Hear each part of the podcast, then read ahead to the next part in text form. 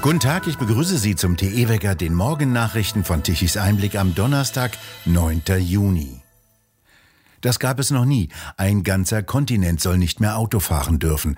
Das EU-Parlament stimmte gestern in Straßburg mehrheitlich dafür, dass ab 2035 nur noch Autos zugelassen werden sollen, die keine angeblich klimaschädlichen Treibhausgase mehr ausstoßen. Das bedeutet, bisherige Autos mit Benzin- oder Dieselmotorantrieb sollen ab 2035 nicht mehr zugelassen werden dürfen. Ab dann müssen alle Autos null Emissionen ausstoßen.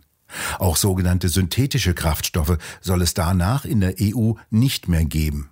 Es sollen nur noch Elektroautos gefahren werden dürfen.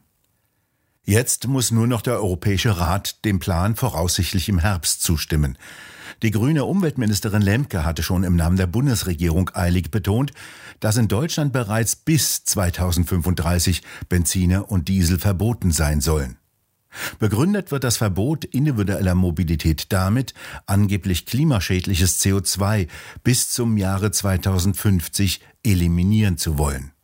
Der zuständige Berichterstatter, der niederländische EU-Abgeordnete Jan Huitema, hatte noch im Umweltausschuss des EU-Parlaments erklärt, Kauf und Fahren emissionsfreier Autos für die Verbraucher werde günstiger. Dies sei besonders wichtig, da die Preise für Diesel und Benzin weiter steigen. Das erinnert an die Geschichte mit der legendären Kugel Eis des ehemaligen Umweltministers Trittin. Ungeklärt ist, woher der Strom für Industrie, Bahn, Privathaushalte und jetzt zusätzlich für Millionen neuer Elektroautos kommen soll. Experten erwarten, dass jetzt die Grünen und Autoindustrie den Menschen erklären müssen, dass es nicht möglich ist, die aktuell bestehenden fast 50 Millionen Autos einfach gegen Elektrofahrzeuge auszutauschen und dann weiterzufahren wie bisher. Es gebe auch in zehn Jahren nicht genügend stark ausgebaute Mittelspannung und Niederspannungsnetze, die die Strommengen transportieren könnten. Die Kraftwerkskapazitäten reichen nicht aus, Kernkraft- und Kohlekraftwerke wurden abgeschaltet, Windparks können bei Windstille keinen Strom liefern. Es müssen in Wohnsiedlungen neue Erdkabel verlegt werden, damit auch deren Bewohner regelmäßig laden können. Die Politik müsse, so die Experten weiter, eine Ladeinfrastruktur auch für Trabantenstädte mit Tausenden von Wohnungen schaffen. Es müssen ausreichend Schnellladestationen gebaut werden mit den entsprechenden Anschlussleitungen und den dahinterstehenden Kraftwerkskapazitäten. Denn bisher steht den wenigen bereits vorhandenen Ladesäulen häufig nicht die angegebene Menge an Ladestrom zur Verfügung. So ist es nach Einschätzung von Netzfachleuten nur möglich, dass höchstens 30 Prozent der derzeitigen Autos als Elektroautos fahren können. Bundeswirtschaftsminister Habeck muss ab jetzt das Konzept der sogenannten Spitzenglättung umsetzen. Das bedeutet Strom abschalten, wenn gleichzeitig zu viele ihr Elektroauto laden wollen und zu wenig Strom in den Leitungen vorhanden ist. Solche Zwangsabschaltungen können auch Wärmepumpen und Nachtspeicherheizungen betreffen. Denen kann ferngesteuert der Strom abgestellt werden. Dringend geklärt werden müsse die Frage, wie weit Elektrofahrzeuge in Parkhäusern parken könnten. Es gäbe genügend Beispiele, wie sich die modernen Lithium-Ionen-Akkus von selbst entzünden und erhebliche Brände auslösen können. Es müsse sichergestellt werden, dass dies nicht mehr passieren kann. Wie hatte Kaiser Wilhelm gesagt, als er der ersten Autos gewahr wurde, das Auto hat keine Zukunft, ich setze auf das Pferd. Noch offen sind die Hintergründe zu jenem angeblichen Deutsch-Armenier, der gestern Abend in Berlin eine Amokfahrt beging. Er raste mit Vollgas auf Passanten auf dem Gehweg zu und fuhr in eine Schülergruppe mit 24 Jugendlichen. 14 von ihnen wurden zum Teil schwer verletzt. Die Lehrerin starb noch auf der Straße. Der Fahrer rannte zunächst weg, doch Passanten hielten ihn fest und übergaben ihn der Polizei. Bild zitierte einen Ermittler, der gesagt habe, es sei auf keinen Fall ein Unfall gewesen, es war ein Amokläufer, ein eiskalter Killer, so wörtlich. Nach weiteren Bildinformationen ist der Deutsch-Armenier Polizei bekannt, vor allem Eigentumsdelikte und auch Raub seien in seiner Polizeiakte aufgeführt. Der Ort ist von einer anderen Schreckenstat her bekannt. In unmittelbarer Nähe fuhr im Dezember 2016 der Attentäter Anis Amri mit einem Lastwagen in den Berliner Weihnachtsmarkt und tötete zwölf Menschen. Die Kläger, die vor kurzem das Bundesverfassungsgericht wegen der einrichtungsbezogenen Impfpflicht angerufen und verloren haben, legen Menschenrechtsbeschwerde ein. Wie berichtet, wies das Bundesverfassungsgericht Argumente der Beschwerdeführer, wie beispielsweise die überbewertete Schutzwirkung der mRNA-Impfungen und ihre unterschätzten Nebenwirkungen, allesamt vom Tisch und erklärte, eine Impfpflicht im Gesundheitswesen sei rechtmäßig. Rechtsanwalt Dr. Uwe Lipinski, der die Beschwerdeführer vertritt, teilte gestern Abend mit, dass die Grundrechte auf körperliche Unversehrtheit eine zentrale Rolle spielen werden. Das Bundesverfassungsgericht habe sich mit einem Großteil der Argumentation überhaupt nicht auseinandergesetzt. Eine Vielzahl an Studien, die belegten, dass die natürliche Immunität viel robuster sei als etwa die durch eine Impfung vorübergehend erzeugte Immunität, sei komplett vom Verfassungsgericht ignoriert worden. Das Gericht habe zudem noch nicht einmal das Robert Koch Institut korrekt zitiert. Es habe sich mit einer Vielzahl an vorgelegten Nachweisen und Argumenten, die eine extreme Untererfassung von Impfkomplikationen belegen, rein gar nicht befasst. Man müsse sich wirklich fragen, so Lipinski, ob die Richter die umfassende Beschwerdebegründung überhaupt gelesen haben.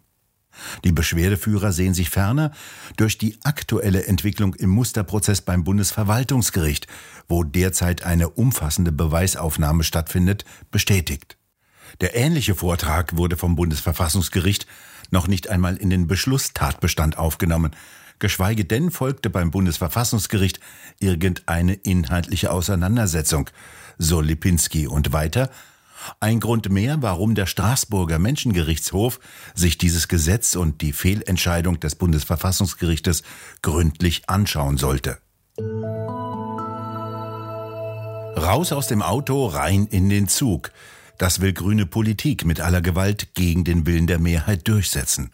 Mobilität, darum geht es in der neuesten Ausgabe des Talks Tichys Ausblick mit Roland Tichy und Achim Winter und mit Michael Haberland, Präsident des Automobilclubs Mobil in Deutschland. Ach, und ich bin auch noch dabei. Wie erklären Sie sich diese vehemente, dieser, diesen vehementen europaweiten Kampf, der sich auch in der heutigen Abstimmung da äh, im, im, Europäischen Parlament, ist es glaube ich, gern, äh, darstellt?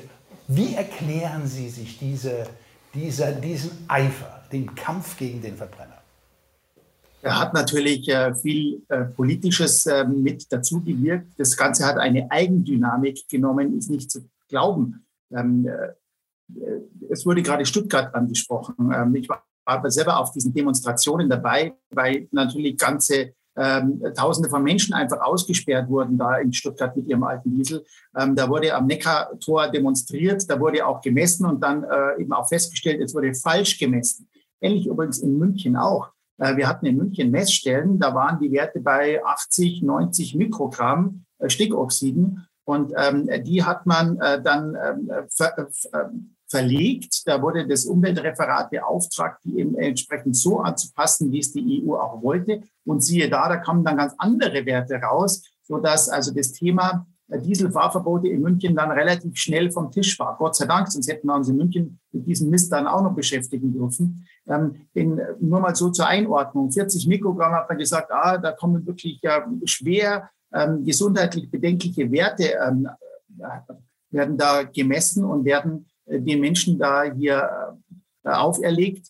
In der Schweiz gibt's ähm, andere ähm, Grenzwerte mit bis zu 9000 äh, für Hallen die eben da eben äh, als Grenzwerte festgelegt wurden, da ist gar, gar nichts passiert. Und so hat es eine Dynamik genommen, ähm, dass der Diesel da in eine Schmuddelecke gedrängt wurde, angefangen natürlich auch durch den Dieselbetrugsskandal. Ich sage absichtlich Betrugsskandal, weil es gibt keinen Dieselskandal, den gab es noch nie, sondern da wurde nur geschummelt bei der Software natürlich. Und so hat man äh, da eben entsprechend ähm, mittlerweile ein Ergebnis bekommen, so dass es wirklich so ist, dass weniger Diesel gekauft werden. Aber noch viel mehr als E-Fahrzeuge beispielsweise. Also der Verbrenner ist nach wie vor das beliebteste Fahrzeug in Deutschland.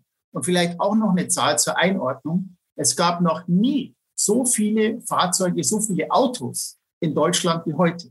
Nämlich fast 50 Millionen zugelassene Pkw und auch noch nie so viele Führerscheine wie heute, nämlich fast 45 Millionen Führerscheine. Das heißt, ähm, Jeder will, und das hat man ja in dem Beitrag auch gesehen, wirklich mit dem Automobil sein, weiter mobil sein und sich nicht einschränken lassen. Nun haben wir ja, äh, die Zahlen sind ja sehr bemerkenswert, folgendes. Die Politik äh, kämpft gegen das Auto. Die Bürger wollen offensichtlich das Auto oder brauchen es. Wie kommt es zu diesem Widerspruch? Das ist wirklich eine Schere, die so weit auseinandergeht und die Medien übrigens auch. Da muss man dazu sagen, also ich merke das gerade bei den öffentlich-rechtlichen oft, dass hier eine wirkliche Kampagne oft gegen das Auto, gegen die individuelle Mobilität stattfindet.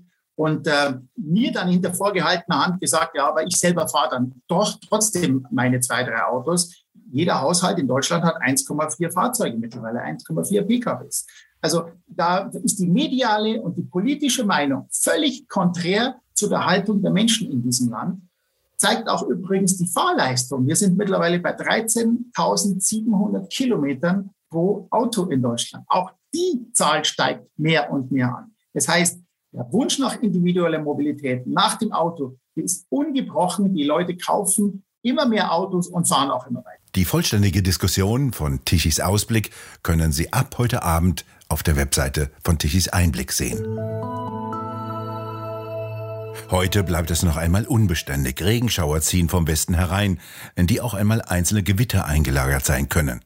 Die Temperaturen erreichen um die 20 Grad. Am Freitag beruhigt sich das Wetter und zum Wochenende hin wird es deutlich wärmer. Sogar Temperaturen bis zu 30 Grad können erreicht werden. Wir bedanken uns fürs Zuhören und schön wäre es, wenn Sie uns weiterempfehlen. Weitere aktuelle Nachrichten lesen Sie regelmäßig auf der Webseite tichiseinblick.de. Und wir hören uns morgen wieder, wenn Sie mögen.